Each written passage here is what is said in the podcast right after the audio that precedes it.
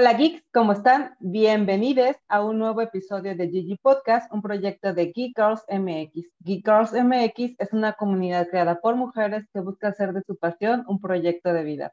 Yo soy Yani, hoy me acompaña en la charla Reggie y de invitada especial tenemos a Marta Loera, alguien con quien ya hemos estado trabajando en diferentes proyectos como Make Something Awesome. Y bueno, vamos a platicar hoy en general de su trayectoria laboral. Pero antes de iniciar con el episodio, queremos agradecerles a ustedes por acompañarnos en un episodio más. Gracias por los likes, los shares y todo lo que hacen por apoyarnos. Gracias también a nuestros queridos patrocinadores RSS y Soho. Y bueno, también recordarles que tenemos una página donde nos pueden encontrar y ver todas las actividades que realizamos a lo largo del año. La página es geekgirls.com.mx y eh, también nos pueden encontrar en redes sociales. En todas estamos como geekgirls.mx. Y bueno, ahora sí, sin más, vamos a iniciar con el episodio. Comenzamos. Hola, Yanni, gracias por permitirme otra vez estar aquí de cojos. Creo que llevan un montón de episodios que estoy yo. La gente va a decir, ya, no, no, está bien, traigan alguien más. Pero bueno, eh, lo importante es la invitada de hoy, que me da mucho gusto tenerla hoy. Digo, todas las invitadas son especiales, pero justo antes de empezar a grabar, justo estábamos diciendo que es como el reencuentro, ¿no? Porque Marta, bueno, también Jani ya había colaborado con ella y Geek Girls, eh, pero es como un reencuentro de, de amistades, de comunidades, ¿no? Pero bueno, el nombre de la invitada de hoy es Marta Loera. Actualmente es Product Manager en Platzi del equipo de comunidad y en algún momento de su vida también fue desarrolladora móvil para Android y iOS, QA Lead y Manager de un equipo de desarrolladores móviles. En su tiempo libre le gusta hacer ejercicio y escribir cuentos de ciencia ficción. Pues bienvenida Marta, como decíamos, el reencuentro, ¿no? el esperado reencuentro. Muchísimas gracias a, ambas por, por, invitarme y por tenerme acá. Es un, es un gusto y un placer poder compartir con ustedes y con, con todos los que nos escuchan. Al contrario, muchas gracias por regalarnos un poquito de tiempo porque yo sé que andas súper eh, ocupada. Y es más, aprovechando que hace rato que no nos vemos y aprovechando que vamos iniciando, ¿cómo estás, Marta? Hace de veras un rato que no nos vemos. Sí, ya tiene un rato. La verdad es que me desconecté un poquito de todo el, tema de comunidades para, em, para mí la, la, pandemia fue como un tanto complicado porque me entró, pues supongo que como a mucha gente en pandemia me entró como esta crisis de identidad profesional en donde no me sentía cómoda con lo que estaba haciendo, eh, no, no me hacía feliz, entonces era como, híjole, voy a tirar por la borda todos estos años que llevo haciendo desarrollo, ¿qué voy a hacer? Eh, y pues nada, o sea, fue mucha como reflexión, introspección y como muchos momentos de ser vulnerable. y, y, pues fue que decidí hacer como el, el, cambio de carrera y la verdad es que me clavé un montón en aprender, en, en, en, mejorar, afinar ciertos skills y, y, me desconecté de todo lo demás. Fíjate que esto del cambio de carrera es, eh, lo estamos viendo cada vez más frecuente porque muchas de nuestras invitadas han estado en la misma eh, situación. No sé si la pandemia tuvo que ver con, o influyó en, en, nosotros de esa manera, pero, o sea, digo, para que te sientas mejor, no eres la única, de verdad hubo muchos casos y realmente, es, mm, pues, hasta ahora no hemos encontrado ninguna situación negativa al respecto. De hecho, todo lo contrario, porque ha resultado muy bien esa decisión y estoy segura que en tu caso pues no es la excepción. Pero bueno, nos comentabas que te encontraste en muchos momentos de vulnerabilidad. Qué, qué palabrota tan complicada, ¿verdad? Pero tan, sí, pero tan usada hoy.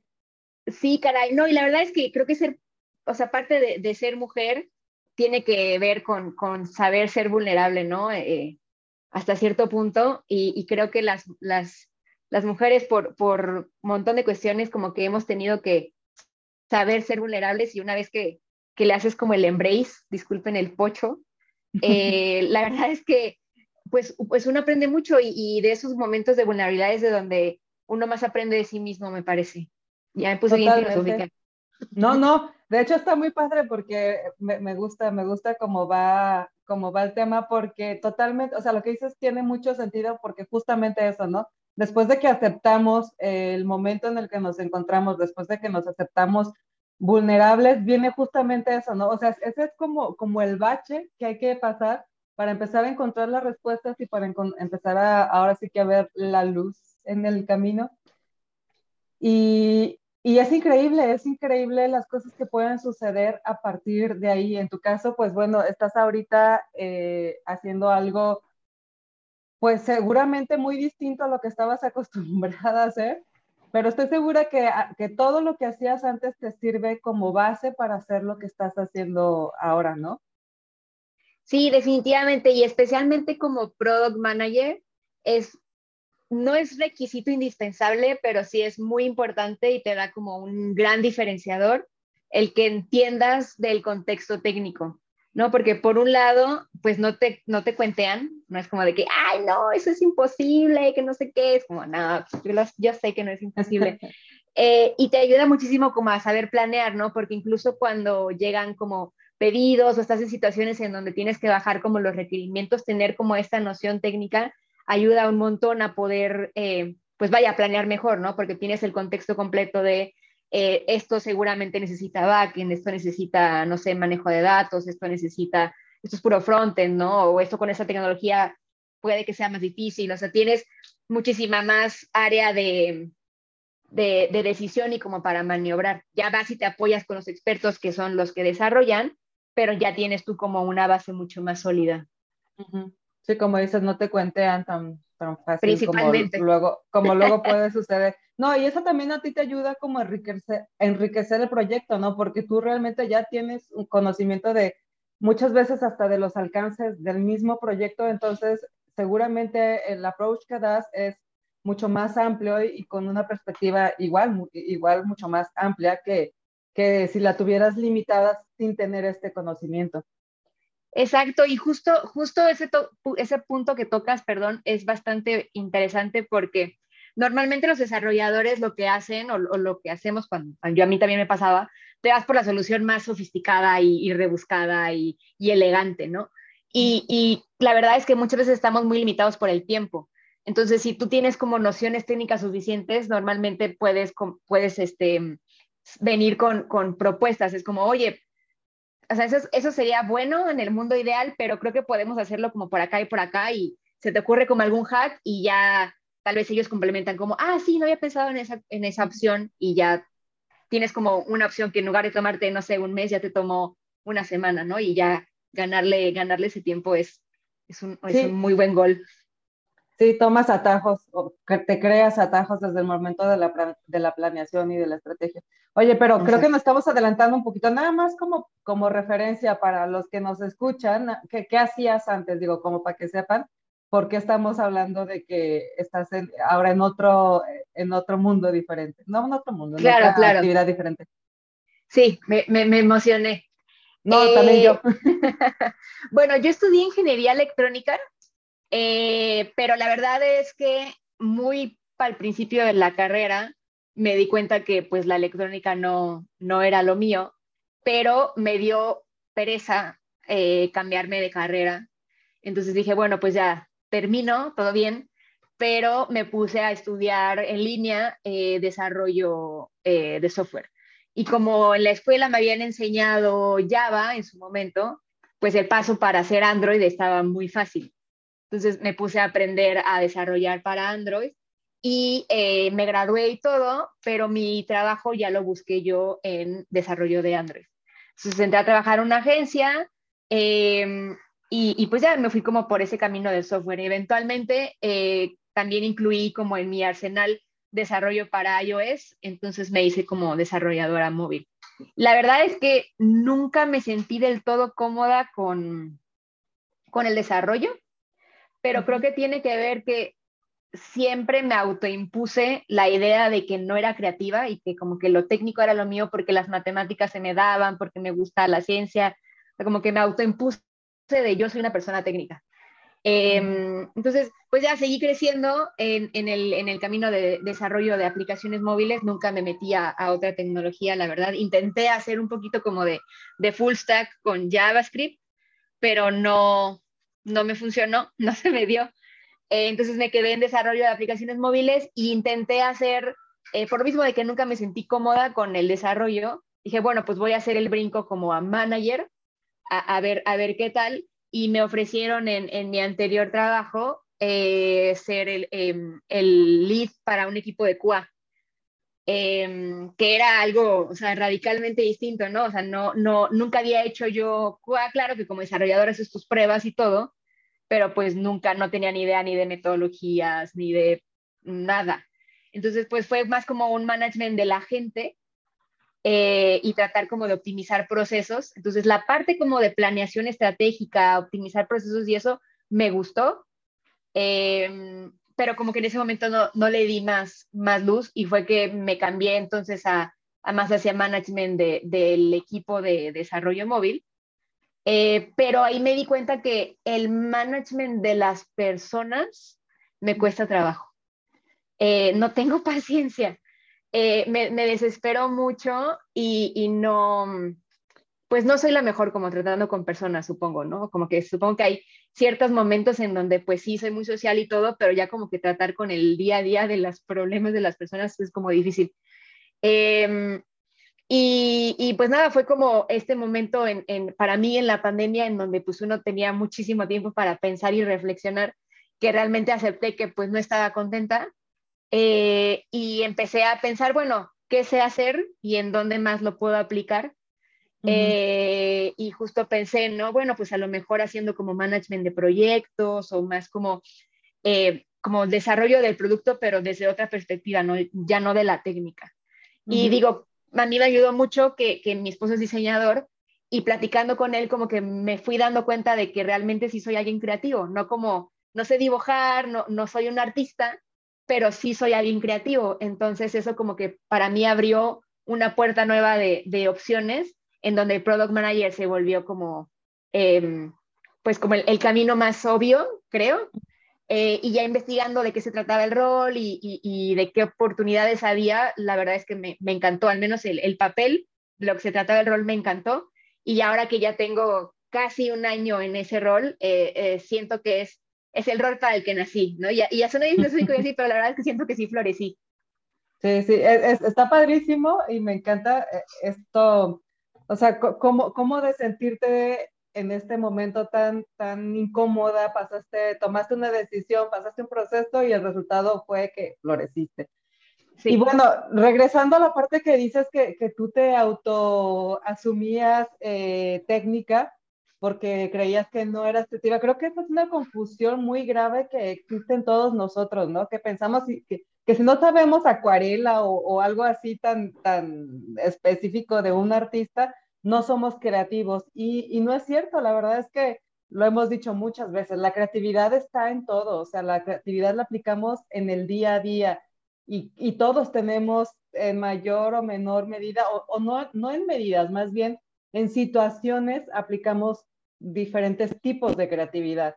Y, y, creo que eso ha sido un, ese malentendido ha provocado justamente que tomemos decisiones así de repente, donde pensemos que pues tal vez deberíamos de ser, como tú dices, algo técnico o algo más enfocado a lo, a lo estructural porque no nos sentimos tan creativos, pero incluso dentro de lo estructural hay que, hay que ser creativo y la creatividad incluso puede dar pie a eso, a mejorar lo que sea que, estemos haciendo. Me da muchísimo gusto, de verdad, que hayas decidido hacer el, el, cambio y que sobre todo te hayas abierto a la posibilidad de cambiar tu propia imagen de ti misma respecto, respecto a eso y bueno, pues ni hablar de, del resultado. Pero bueno, va, vámonos a la parte en donde Reggie y tú se conocían, porque creo que también eso tuvo que ver en, en este, es, ese tipo de experiencia también tuvo que ver y ayuda en, en, en lo que estás haciendo el día de hoy. Tú, la decíamos al principio que a ti te conocimos porque, bueno, además de otras cosas ya en, en tema personal, te conocemos porque col por colaboramos eh, para un proyecto que también hacemos acá en la comunidad que es Make Something Awesome. Uh, al inicio lo hacíamos en colaboración con Hackers and Founders eh, Women, que en ese momento era, estaba liderado por ti y también Rey estaba apoyando en la comunidad. Sí. Y, este, y bueno, pues a partir de ahí, de alguna manera, creo que empezaste a adquirir algo de experiencia en la, en la parte de, de, crear proyectos o de, o de dirigir o darle estructura a proyectos como, como este, por ejemplo. Es, sí, porque de curioso. perdón, antes de, Que, que inicie Marta, porque de hecho, o sea, recuerdo que en ese tiempo, tal cual la iniciativa de Hackers and Founders Women fue de Marta, o sea, porque no existía como un episodio específicamente como ese tipo de charlas para, bueno, para todo tipo de público, pero que tuvieran como el reflector sobre la mujer, ¿no? Y, o sea, creo que también va como de la mano con lo que está diciendo Yanni, de que el pensar como, oye, pues en ese espacio no existe, hay que hacerlo, ¿no? O sea, que también fue como esta iniciativa de Marta. Sí, la verdad es que fue como, no fue inicialmente mía, yo, yo me la dueñé.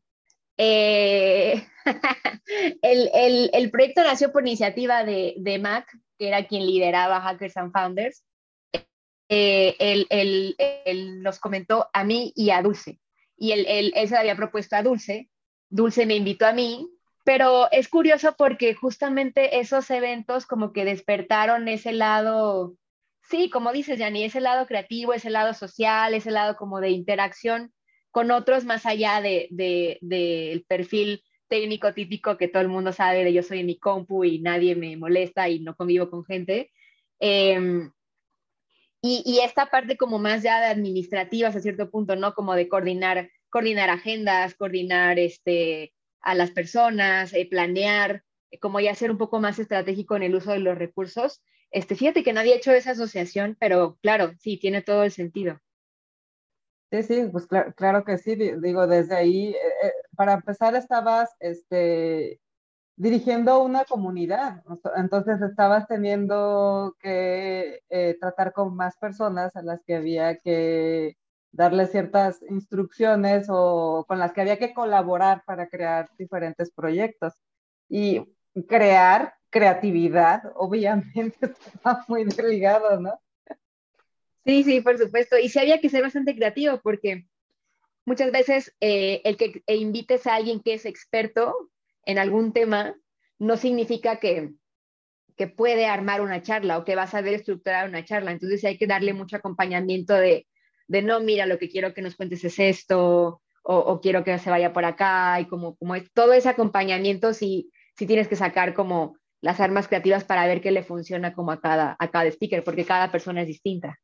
Sí, totalmente, totalmente. Y este, y bueno, de hecho, realmente eh, yo antes de que, de, que, de que tuviéramos esta charla, jamás me habría imaginado que tú estabas teniendo, que tú nunca te habías sentido 100% cómoda con la carrera que estabas eh, llevando, porque además la estabas llevando muy bien, o sea, estabas teniendo muy buenas oportunidades laborales. Entonces cualquiera pensaría, bueno, es que Marta está como pez en el agua.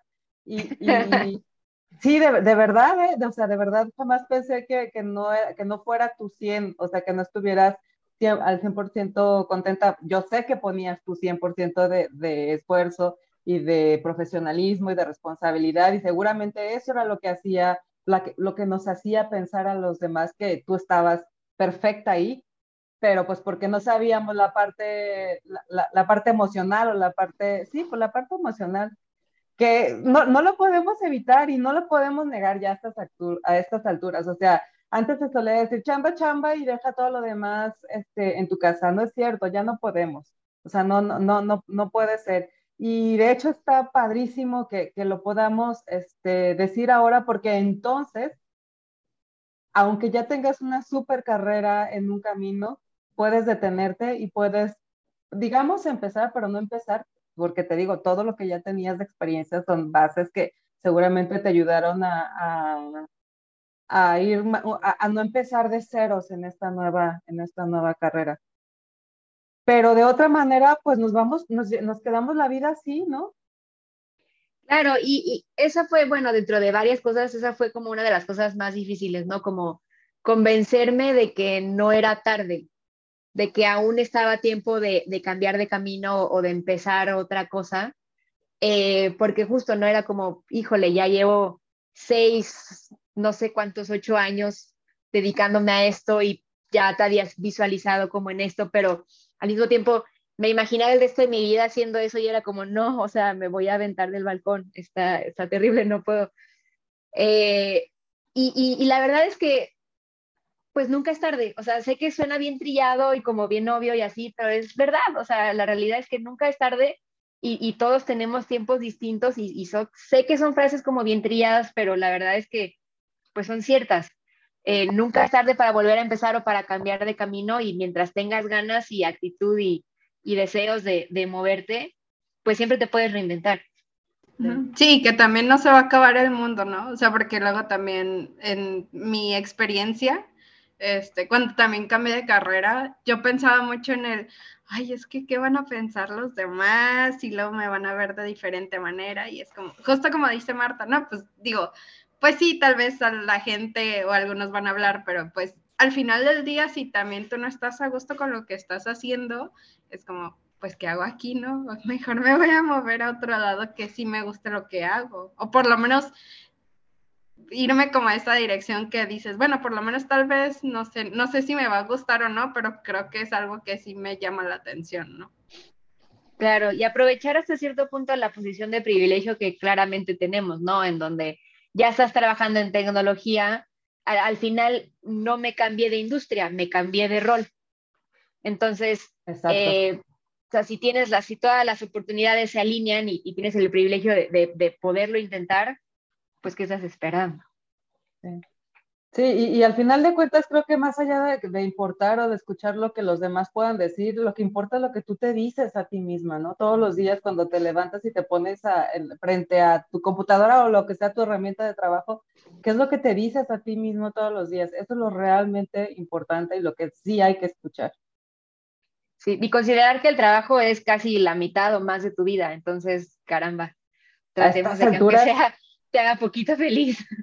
Sí, o ya a estas alturas yo creo que más de la mitad, o sea, yo creo que el trabajo se termina convirtiendo en tu estilo de vida muchas de las veces, digo, como, como son las cosas ahora, ¿no? Pero oye, yo te quiero preguntar, ¿hubo un punto o hubo un acontecimiento que podrías decir tuyo, bueno, esto fue lo determinante, esto fue, a partir de aquí dije, no basta, necesito hacer un cambio, necesito replantearme las cosas. ¿Hubo algo que te, que te pusiera en esa posición en donde te animaras o te, lo que, te, que, te, que fuera el impulso que te faltaba para, para tomar este cambio? Porque estoy segura que no, que no fue de un día para otro, o sea, fue una decisión que tomó su tiempo. Sí, justo, creo que fue como, como, como que el bote se fue llenando de piedritas, ¿no? Era como cada vez que, que me sentaba a programar y me encontraba con un problema, cada vez me costaba más trabajo como, ah, otra vez, ya no sé qué hacer, este, deja busco, eh, ya me atoré, ya probé aquí, no me salió, es como esos, esos errores que antes me motivaban a, a, buscar otras formas, a pensar en otro algoritmo, a, a, pensar en otro método, era como, ya era como, no, ya valió. Y una hora perdida porque pues mejor me puse a ver YouTube porque ya no supe cómo, cómo resolverlo y no quería pensar en cómo resolverlo. Em, o eso, ¿no? O sea, como hablando con, con, la gente de, de, de, mi antiguo trabajo, em, proyectándome a, mucho tiempo en el futuro, era como, híjole, me, me daba como un vacío en el estómago de, de, desesperación y de ansiedad de no, no quiero seguir haciendo esto. Entonces fue como, cada día esos pensamientos eran más y más y más recurrentes al punto en el que casi empezaba el día a las 11, 12 porque procrastinaba así de que no, no quiero, no quiero, no quiero, no quiero y lo arrastraba hasta que ya no podía retrasarlo más. Em, y la verdad es que creo que sí me tomó mucho tiempo eh, aceptarlo, o sea, porque como que todos los síntomas estaban ahí, pero al final como sacaba la chamba y la sacaba la chamba y la sacaba la chamba, era como, no, sí me, sí me tomó, híjole, fácil, yo creo un año, eh, verme al espejo y decir, no, estoy contenta, basta, algo tengo que hacer, pero esto no me satisface. Ok, ¿y cuáles podrías decir tú que serían los síntomas de que algo no está funcionando bien, que tal vez deberías de considerar eh, otras posibilidades? Mm, yo creo que eso, cuando, cuando no empiezas, bueno, para al menos para mí, ¿no? O sea, yo tenía que empezar a las nueve y era, no sé, tenía como mi, mi primera junta a las nueve y de las nueve me podía pasar dos o tres horas procrastinando en YouTube, leyendo, así, entreteniéndome con la liga que tenía aquí, porque no quería trabajar. ¿no? O eso, el, el que te atoras con un problema y dos horas para resolverlo porque, y no porque me tarde dos horas, sino porque dos horas en decidirme volverlo a intentar, porque no tengo ganas de volverlo a intentar. Em, sí, creo que para mí son como esas dos cosas. Eran cosas que antes no, o sea, que vaya, te equivocas y de volada ya estás pensando en como otras opciones. Em, eso, como no, no quererme levantar a trabajar al día siguiente, creo que fue como... Para la, falta, de la falta de motivación total, ¿no? Justo, sí, sí, sí. Sí, yo creo que sí es horrible eso de que ya, de que te levantas y dices, ay, no me quiero levantar porque no quiero ir a trabajar, creo que ya es una muy mala señal, ¿no? Sí. Digo, porque una cosa es que no te quieres levantar porque un día antes te desvelaste viendo una serie o porque te fuiste de fiesta, lo que sea, que a todos nos pasa, ¿no? Pero de que se convierte en tu sentimiento. En todos los días. Sí, sí, creo que, creo que es una, una señal de, este, para considerar y, y escucharnos, ¿no? Eso, y este, pues también las partes físicas, ¿no? O sea, que dices tú que el estómago revuelto y que así, o sea, también nuestro, de alguna manera, de alguna manera, nuestro, nuestro cuerpo también eh, manifiesta el cómo nos, nos sentimos, nos trata de mandar señales y decir, hey, no nos estamos sintiendo bien, ahorita lo que estamos haciendo no nos gusta, entonces no nos estamos sintiendo bien, ¿no? Eso, y sabes también que eh, estaba como bien irritable, o sea, o sea, cualquier persona me escribía por, eh, por Slack porque ya, ya estábamos en casa, ¿verdad? Eh, y, y, me decía cualquier cosa, o sea, oye, ¿me puedes ayudar con esto? Y yo, ah, otra vez, que no sé qué, ya me arruinó el día. Y así, o sea, cosas que dices, ¿por qué me está enojando esto? Era como si me, me hubieran acá amenazado de muerte, yo enojadísima. Sí, así de, hola Marta, buenos días. Ay, no, pero cállate. ya sé. Sí, sí, ah, sí, sí, eh, identifico esa sensación porque sí hay días así. Oye, y bueno, ¿cuál fue? Eh, ¿Te diste cuenta que no estabas a gusto? ¿Te detuviste y luego buscaste trabajo o te detuviste, pensaste qué tenías que hacer, empezaste a estudiar y luego buscaste? O sea, ¿cómo fue el proceso entre que dejaste de hacer una cosa y empezaste a hacer otra y cómo es que surgió la oportunidad de estar ahorita, por ejemplo, en Platzi, donde estás?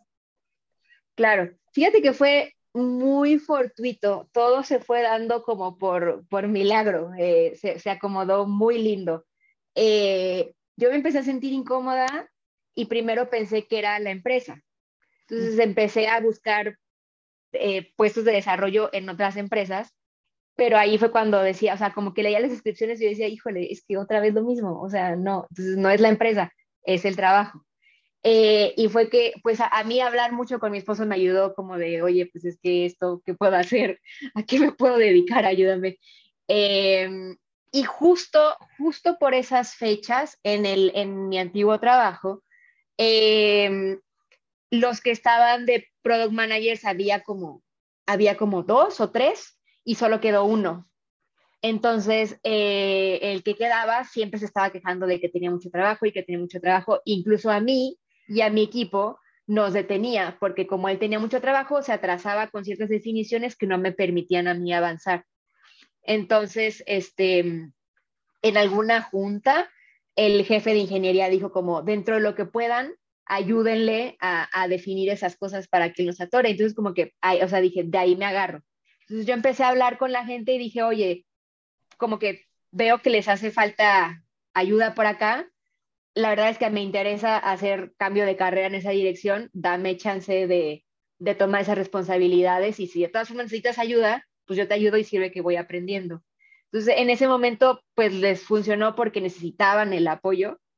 Em, pero ya que empecé a hacer esas tareas, fue como, ¡Oh! esto es. como que por aquí es. Sí, sí, sí, por aquí es. Y, y, ya que empecé a hablar de, de ya un cambio de, de rol como tal, como que ya no les gustó tanto. Eh, y fue que empecé a buscar trabajo, pero justo por esas fechas, eh, mi esposo que ya trabajaba en Platzi, eh, se abrió una posición de, no de product manager, pero de product owner, justo para aplicaciones móviles. Entonces, como que el mm. perfil que buscaban era, era yo. Ajá, o sea, era, era, era, yo tenía todo lo que necesitaban. Y, y, apliqué y todo se fue moviendo muy bien y, y, pues ya, entonces la verdad es que fue, fue mucha suerte que conforme, o sea, que las oportunidades fueron cayendo en el momento exacto. Sí, pues yo creo que más bien fueron señales, ¿no? De que estaba haciendo, estabas yendo ya ahora sí por el, por el lugar, este, por el camino correcto, por el, el camino correcto que, que, por ahora es el correcto, porque quién sabe, ¿no? Igual después eh, puede ser otra cosa. Pero por ahora es el correcto. Sí, y ya, y ya estoy abierta a que eso puede pasar. Exacto. O sea, te fijas, te fijas cuánto se abre, cuántas posibilidades abrimos al hacer un pequeño cambio nada más de mentalidad. Está padre. Claro. Oye, y este, y, y, qué fue lo que identificaste que dijiste, ay, esto sí, esto, esto es lo mío? O sea, ¿qué, qué, qué sucedió que dijiste, sí, aquí me siento súper bien? Qué buena pregunta. A mí lo que siempre me llamó mucho la atención de programar era que te daba como un superpoder, ¿no?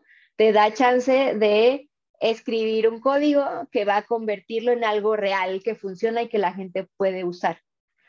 Pero en mi caso, eso pues te limita dependiendo de tu habilidad para programar, ¿no? Porque, eh, por ejemplo, a mí, por ejemplo, lo visual siempre me costó mucho trabajo, la hacer UI, la interfaz de usuario me costaba muchísimo trabajo, nunca me quedaba bien. Entonces, como que ahí yo me sentía limitada y, frustrada. Entonces, a la hora de pasarme a, definir estas cosas, pero como en, pues sí, como en el, en el concepto, en esto se debe de ver así, funciona así, el flujo va así, las reglas son estas, sentí que era el mismo poder en donde tal vez no hago el producto final, pero hago como el, el, los planos. el manual, ándale, los planos para que suceda y me daba la misma sensación o la misma satisfacción de, sentir que estaba creando algo, em, que, que, me sentía más capaz, o sea, me, hacía, donde yo me sentía más capaz y mejor, pues sí, como con mayores habilidades para, para expresarme mejor. Sentía que el lenguaje en el que se habla eso era mucho más lo que yo sabía hablar que un lenguaje de programación. Entonces, al final, el poder de creación era el mismo, y me sentía como más, más pez en el agua, digamos. Ok. No sé, no sé si este respondí.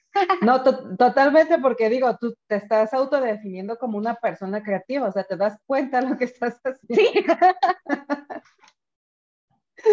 Entonces, bueno, nos queda, nos queda súper claro que, que, vamos por buen camino. Oye, y, y, de estas nuevas habilidades que tuviste que aprender, este, sí, más bien, ¿qué nuevas habilidades tuviste que, que aprender? Eh, uf, un montón. Em, eh, por ejemplo, la que más me cuesta trabajo, que todavía sigo trabajando, es justo como el, pensamiento estratégico.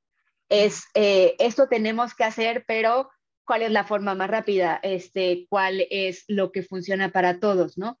Em, justo como esta parte estratégica de, ok, sé que tengo que llegar allá, pero ¿cuál es el mejor camino? Para llegar para allá, ¿no? Y a quiénes tengo que mover y qué actores son los que importan, como que esa parte estratégica todavía me cuesta un poco de trabajo. Ya una vez que, que, yo tengo como claro el, el problema que hay que resolver, ¡pum! O sea, es muy fácil encontrar como el plano. Pero la parte estratégica de, ok, estas son mis variables, ¿cuál es el, el problema importante a resolver? Eso todavía me cuesta un poco de trabajo. Eh, otra que también es súper importante es eh, eh, conocer como a tus usuarios, ¿no? Porque al final, como desarrollador, pues sí, tiene que ser importante que conozcas quién lo va a usar y todo, pero no es, o sea, vaya, no es, no es vital. Puedes como medio imaginarte y como medio tú lo entiendes y con que tú lo pruebas es, es suficiente, pero acá no, acá tienes que realmente conocer y entender al usuario y no solamente escuchar lo que dice, sino como ver entre líneas de lo que está diciendo, ¿no? Porque puede estarte expresando una cosa, pero en realidad lo que tú tienes que resolver es otra cosa que él ni siquiera alcanza a ver. Em, esas son las que, se me ocurren ahorita. Es que te iba a preguntar, ¿y qué pasó con, con lo que decías del, del management de personas? Ah, bueno, es que sabes que es como, bueno, no sé, ¿no? Creo que ahí, ahí me contradigo un poco, pero yo lo veo como diferente. O sea, porque ay, no sé si me voy a quemar yo sola, pero a mí lo que me cuesta como mucho trabajo es justo como, ah, ya encontré la, bueno, no importa. Em, lo que me cuesta mucho trabajo es mm, como lidiar con sus problemas como personales. en el sentido de, ay, es que eh, hoy me levanté como triste y por lo tanto pues no puedo trabajar y, y, es como, ay, a ver, bueno, cuéntame por qué estás triste, o sea, como más estilo terapia, ¿no? Como que eso me desespera un montón, es como, ok, bueno, no te sientes bien, bueno, no importa, yo, yo reagendo, yo replaneo, pero no me estés molestando con tus problemas. Y en cambio, como hablar con los usuarios, sí te cuentan sus problemas, pero es más como una especie de, como investigación, eres como un doctor buscándole los síntomas, ¿no? Es como, no me va a venir a contar sus penas, pero me va a venir a contar problemas que yo le puedo resolver. No sé, es como ligeramente distinto. No, sí, sí, sí, este, al final de cuentas, estas, la información que te va a dar el usuario al contarle tus problemas, te van a ayudar a resolver el problema, ¿no? Claro, claro, claro. Y acá, o sea, tengo que ser como mucho más empática o más comprensiva o más como tipo, no sé, como mamá o algo así. No, es que, a veces no tengo paciencia. Es que es toda una vocación, ¿eh? O sea, es todo un arte el de verdad poder manejar grupos de personas con distintas personalidades y con distintos problemas y, y, es verdad, pues, o sea, tampoco puedes eh, ser, eh, no puedes ser tan ajeno, pero al mismo tiempo tampoco puedes dejar que te, que te, que te afecte. Entonces es como un, una línea muy delgada, ¿no? o sea, de verdad es toda una ciencia el poder manejar, el saber cómo manejar a, las personas, pues sin que se nos olvide que son personas y que también nosotros somos personas, ¿no? Claro, y tienes que estar como leyendo cómo se sienten, si están productivos, si no están productivos, si no están productivos, por qué no están productivos. Como que es, es más complejo, para mí es más complejo. Sí sí, es toda una ciencia. Reggie también creo que tiene un poco de, de, experiencia en eso, pero no sé, ¿tú ¿a ti cómo te va en, ese, en esa parte, Reggie? Pues a mí creo que me va un poco mejor, pero porque mi rol sí es específicamente como el, iba a decir lidiar, pero no, como el tratar con el cliente directamente y sí es como ver a veces como este lado también de cómo va el equipo, ¿no? Bueno, como el meme, porque pues yo soy project manager, entonces sí es como ver a veces lo que dice Marta, ¿no? De que, no sé, por ejemplo, alguien tal vez no está programando como debería, no está entregando lo que debe de entregar y es como, ay, a ver, pues, ¿qué está pasando, no? O sea, sí, obviamente, pues ya dependiendo del rol que tengas, por eso hablamos mucho de qué es lo que te gusta y qué no. O sea, es como, tal vez, por ejemplo, a Marta, pues no es que no le guste, pero no, no hace como tanto clic con ese tipo de habilidades. Y es como, no, pues mejor, por eso me voy por este camino, ¿no? Pero sí, también justo lo que dice Yanni es como no dejar de lado esa parte porque al final del día, pues terminas trabajando en equipos, ¿no? O sea, no es como que tú vayas a hacer todo el trabajo sola. sí, sí, sí. Sí, sí, sí. Pero sí, o sea, tiene, tiene su grado de complejidad y algunas personas se les da, a otras no se nos da tanto, entonces pues por, eso, por eso este, los equipos se conforman de diferentes perfiles. Claro, y, bien que mal, o sea, incluso en, mi rol sí tengo que saber leer a las personas porque, por ejemplo, tal vez a una persona cuando le hable y le cuente en plan, tengo que ser, tal vez si soy como muy directa, eh, no le incomoda y lo entiende muy bien, pero si soy igual de directa con alguien más, puede que se sienta como ofendido o incómodo o tal vez ni siquiera me entiende. Entonces, como que sí tienes que tener cierta habilidad para poder leer a la gente y saber cómo, cómo hablarles para saber que estás conectando con cada quien, porque al final la responsable de, de, comunicar lo que se tiene que hacer soy yo y es mi responsabilidad que ellos cachen y realmente asimilen lo que yo les estoy diciendo que se tiene que hacer. Sí, sí, claro que sí. Pues bueno, la verdad es que ahora sí que me, me, sorprendí, pero me sorprendí gratamente porque sí te veo mucho más contenta y, este, y eso de verdad que me da muchísimo gusto. Estoy segura que Reggie también. ¿Y, y a mí también me da mucho gusto. me imagino a ti más que ninguna, ¿verdad? Oye, y por cierto, te iba a decir, y a tu esposo seguro que también le da mucho gusto, pero qué, qué padre y qué importante es tener este y sentir el apoyo, ¿no? De las personas cercanas, en este, en este caso, pues tu pareja, tu esposo, pero siempre juegan un papel muy importante. Eh, o sea, no es lo mismo pasar por estos procesos y tomar este tipo de decisiones tú sola que contar con el apoyo de alguien, ¿no? En, quien, te puedes este, respaldar y quien te escuche, quien te puede dar consejos o quien por lo menos te dice, no te apures, yo, yo le entro contigo, yo te apoyo, yo te, te respaldo.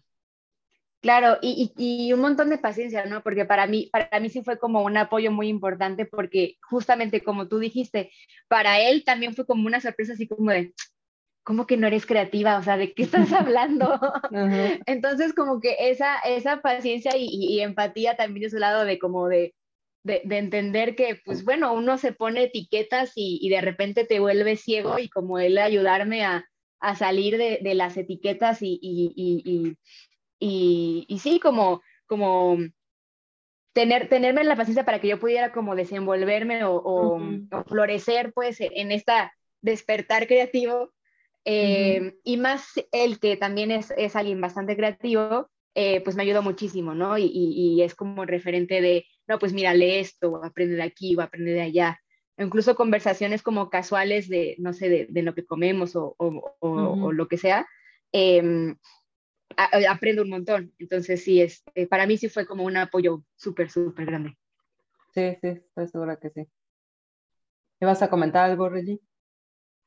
No, es que ahorita que estaba leyendo la descripción de Marta, es que, bueno, no sé si vamos a tocar ese punto o no, pero es que también en su bio, o bueno, en su semblanza dice que escribe cuentos de ciencia ficción. Y digo, eso también es ser creativo, o sea, yo no puedo es muy reciente. sí, reciente, sí. ajá, porque creo que empezaste en la pandemia y me acuerdo que de hecho los compartías, creo que por Facebook, así de, oigan, acabo de escribir esto y era como, ay, ¿a poco Marta también escribe? Y ya yo me metí así como a leerlos, ¿no? Pero sí, ah, digo, era nada más como ese comentario de que también, o sea, es otra parte de Marta que también es creativa, ¿no? Sí, no, y de hecho es, muy interesante, qué bueno que tocas el tema porque sí era de, de era mi intención preguntarle al respecto. Y, está muy, muy, muy relacionado porque fue como todo al mismo tiempo. O sea, a mí siempre me ha gustado mucho leer, principalmente como ciencia ficción. Eh, y, y, considero que soy alguien que lee mucho y disfruto mucho como, como leer. Pero nunca me había... Y, la verdad es que de repente, bueno, no de repente, siempre estoy como inventando mis historias en mi cabeza, pero jamás se me habría ocurrido como llevarlas a, papel. Eh, y ahora con lo de la, con la pandemia y esta exploración del lado creativo, dije, pues. Vamos a calar, eh, porque también sueño mucho y, y, tengo como unos sueños bien bizarros y siempre me despierto y los escribo y, y, es como, o sea, como que, bueno, vamos a intentar de darle forma a esos sueños y a, a, ver si puedo sacar como una historia y fueron saliendo como un par de cuentos y descubrí que es algo que, que me sale bien, que disfruto que digo, no, no, no estoy diciendo que, que me voy a ser escritora y, y que, y que soy buenísima, no, pero pues, no sé, todo, todo está en la mesa, no, ¿no? pero... no nos limitemos. eso, eso es verdad, es verdad. Pero bueno, o sea, creo que no, creo que no me sale mal y lo disfruto, que es como lo más importante, ¿no? Entonces, pues, digo, el, eh, en los últimos meses he flaqueado mucho porque ha habido mucho trabajo, pero la verdad es que es algo que, que, em, que disfruto principalmente y, creo que no me sale tan mal. ¿Y dónde, y dónde publicas? ¿Dónde, dónde, los, dónde los lee la gente? Tengo algunos en, en, un blog, pero los estoy descontinuando porque me estoy llevando todo a Medium. Mm. Em, y fíjate que esa red no te la compartí, te la voy a pasar también. Sí, pásamela para ponerla también aquí en la, en la descripción para que, digo, estoy segura que a más de a una persona le dio curiosidad ya por ir a ver esos, esos este hobby tuyo. Que por cierto, qué importantes son los hobbies, ¿eh? O sea, realmente poco hablamos de ellos, pero no cabe duda que son una parte muy importante, incluso en, en, pues para estar en balance, ¿no? Y el estar en balance, pues significa que está, también estás productivo en el trabajo y que estás este, eh, en buen, eh, bien, en paz con, con todas las demás áreas de tu vida. Y en este caso, pues yo creo que tu hobby además eh, le aporta mucho a, la, parte laboral, ¿no? Sí, la verdad es que alimenta muchísimo, porque al final, cuando tú construyes un producto, lo que estás haciendo es contarle una historia a tus usuarios a partir de, este producto, ¿no? Porque los quieres llevar por un caminito. Entonces, si, si ese caminito lo puedes armar de forma que sea una historia coherente y que les haga sentido y los invite a continuar, em, es un mix muy interesante que, que, puede dar muy buenos frutos. No, no he logrado como eh, encontrar la coyuntura todavía, pero, pero sí veo totalmente cómo, cómo uno puede alimentar al otro, sin duda. Sí, sí, claro que sí. Y ya de entrada, pues que te hace sentir bien y que te hace sentir eh, contenta, pues oye, ¿no? Es todo, eso junto con, con, el ejercicio que dices que es otro de tus hobbies también. Yo creo que el ejercicio a estas alturas, digo, más allá de lo fitness, siempre lo he dicho, para mí el ejercicio es una terapia. No sé, no sé, ¿tú qué opinas? ¿Ustedes qué opinan? Sí, la verdad es que si no hago ejercicio me cuesta trabajo dormir, como que me siento ansiosa. Eh, y, principalmente yo lo hago también, bueno, porque disfruto como la, la sensación de, de, endorfinas que uno libera cuando hace ejercicio, pero pues me da como cierta libertad también de que, ah, bueno, me puedo comer una tortilla extra. Sí, que ya son, son libertades importantes a estas alturas de nuestra Sí, sí, sí, sí. Sí. Oye, pues súper padre. Este, sí, déjenos aquí. Digo, de igual y igual y este, si puedes mencionar ahorita tus redes y en dónde puedes seguir leyendo los tus cuentos de ciencia ficción o dónde pueden encontrar esto que estás haciendo, estaría muy padre. Además, los vamos a dejar aquí también en la descripción. Claro, sí, nada más estoy validando.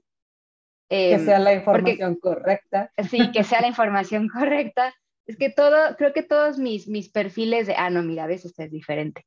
Todos mis perfiles de redes sociales de Instagram, Facebook, LinkedIn y Twitter, todos son eh, Marta con TH E Loera, Marta E Loera. Pero el de Medium es diferente, ese es marta.elena.loera. Ok, muy bien, pues de todas formas los vamos a poner aquí en la descripción. Y se me está yendo, así ah, ya, decías que antes de irnos, porque si no me quiero quedar con esta pregunta, me interesa. antes, decías que te consideras una persona que le gusta leer mucho y yo honestamente también te considero una persona muy culta. Entonces estoy muy interesada por saber qué tipo de contenido consumes y en dónde lo consumes. Y digo esto un poco hasta como tip para igual, a mí también me gusta luego buscar diferentes temas. Creo que, que estaría padre eh, tener esos datos de ti porque seguramente va a ser algo muy diferente a lo que estoy acostumbrada a consumir y me interesa, así es de que cuéntanos. Mira, yo normalmente leo como el 90% de lo que leo es ficción. Eh, hasta hace muy poquito empecé como a, leer no ficción, eh, especialmente porque pues empecé a leer cosas para aprender a ser product manager. Eh, pero bueno, dentro de la ficción, em, tengo una preferencia por las autoras mujeres, claro.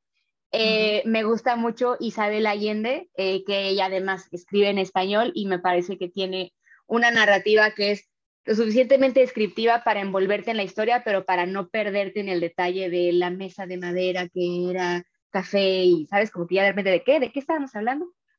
Em, entonces, ella. Y en inglés me gusta mucho eh, una chica que se llama N.K. Jemisin. Ella mm. ha ganado muchísimos premios eh, Hugo a, la mejor novela em, porque ella tiene una forma muy particular. Ella es, psicóloga. Entonces, sus libros tienen un desarrollo de personajes súper profundo, que son personajes muy, muy humanos, que es algo relativamente nuevo a la ciencia ficción, porque realmente el enfoque de la ciencia ficción era más como, pues, la ciencia ficción, ¿no? El como la, tecnología y como toda la, distopía y todas esas cosas. Y como que los personajes eran como algo bien secundario, pero ella lo voltea. Ella hace unos personajes súper humanos con los que conectas y que son diversos y, y, son como muy, muy amplios y muy, muy humanos. Entonces, em, en, digo, ya si se trata de recomendaciones, tiene una trilogía, ah, bueno, una trilogía que se llama em, Broken Earth, La Tierra Rota, creo que se llama en español, Em, está padrísima. Es un planeta, no dice como cuál, pero es como otro planeta, que evoluciona de forma que tiene como muchos temblores, siempre. Y esto provoca que la gente sea como, creo que son como los, como los pájaros que tienen como una membrana del cerebro que les ayuda a detectar los temblores y a controlarlos. Entonces mm. hay como una, una onda de discriminación y de como de clases sociales a partir de eso, que es súper, súper interesante. Eh, por el lado de la ficción. Eh, del lado de la no ficción, eh, ahorita estoy leyendo justamente un libro que se llama em, Las leyes de la creatividad, de un chico de Estados Unidos que se llama Joey Cofón, que son, creo que son como 30 y 36 o 37 reglas, en donde él te dice como, em, o sea, como reglas muy sencillas a partir de como de una oración, que puedes como que aplicas en tu día a día y que te, y, que te ayudan a liberar tu potencial creativo, porque él dice que todos somos creativos, lo que pasa es que pues no todos lo ejercemos. Entonces, porque incluso cuando, no sé, se te descompone, no sé, se te cae una repisa del refri y le pones un ganchito para que se atore, ahí ya fuiste creativo, ¿no? Entonces, ahí también estoy aprendiendo mucho de que, de que resulta que sí, siempre fui creativa. también ponía em, ganchitos en el refri. sí. Eh, entonces, bueno, eso por el lado como de no ficción.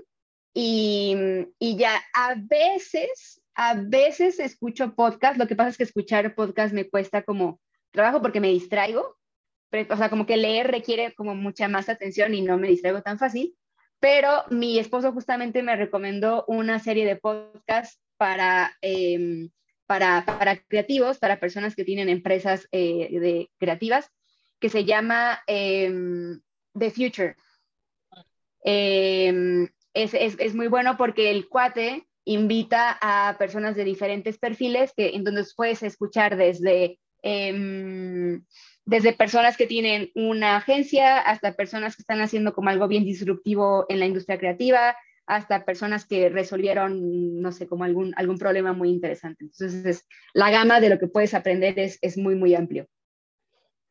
Pues ya los tenemos aquí anotados. De todas maneras, si no, si se me fue uno, te pregunto, este, para también ponérselos aquí a la gente que nos está escuchando en la, en la descripción, porque seguramente que también les va, les va a interesar. Magnífico. Digo, Isabel Allende creo que es, sería como la, que todos conocemos, pero sí. los otros dos, este, sí, estaría muy interesante darle una, una explorada. Perfecto. Y lo comentamos. Sí, eso estaría muy padre, fíjate, abrir una conversación a partir de ahí estaría muy padre. Sí, sí. Pues, pues bueno, muchas gracias Marta por tu tiempo, ya se nos fue este, la, hora, la hora de veras que está padrísimo, eso ya sé, pero siempre pasa, no te preocupes. siempre, nos, siempre nos ponemos aquí este, en la plática a gusto, ya, ya ni modo, ya no importa. Este, nos encantó estar platicando contigo, nos encanta que nos platiques toda esta parte, nos, nos encanta y te agradecemos que hayas platicado con nosotros estos momentos de vulnerabilidad. Bueno, hasta parece trabalengua. Vulnerabilidad. este, y sobre todo nos encanta el resultado de, de, de eso. Estoy segura que más de una de las personas que nos está escuchando se va a identificar o va a encontrar muchos tips ahí o muchas cosas que le detonen eh, hacer ese cambio que, o, tomar ese impulso que le hace falta pues para, para tomar decisiones que lo lleven por un camino en donde va a estar por lo menos más feliz y más en paz. Muchísimas gracias, Marta, de verdad. Y Reggie, gracias también por acompañarnos en este, en este episodio con Marta, que está, la verdad viene muy bien que hayas estado tú aquí con nosotros. Digo, ustedes dos ya se conocen de proyectos anteriores, entonces era necesario que estuvieras tú. Sí, y digo, esto va para todas las invitadas, pero como les había dicho al inicio del episodio, es especial porque también me da gusto ver cómo ha evolucionado Marta. Eh, o sea, coincidimos en que ya hacía las cosas súper profesionales, súper bien y todo, pero el que nos haya contado que ahora, por lo menos ahorita, quién sabe, en un futuro, este que está haciendo lo que le llena, es súper bonito, o sea, que nos lo haya contado, ¿no? Y es súper bonito que lo, que lo esté haciendo. Muchas gracias por el espacio y de verdad que un, gusto compartir y, y, digo, una charla tan amena que la hora se nos pasó volando. No, pues gracias de verdad a las dos y gracias a los que se quedaron hasta el final del episodio. Recuerden que siempre pueden dejar sus comentarios eh, aquí en, YouTube, en Spotify o incluso en nuestras redes sociales. Eh, el episodio sale el miércoles, pero obviamente ustedes lo pueden escuchar y ver el día que guste. Nosotros publicamos todos los miércoles Y pues nada, nos vemos en el siguiente episodio el próximo miércoles o el día que quiera. Muchas gracias, nos vemos, bye bye. Gracias, adiós. Gracias.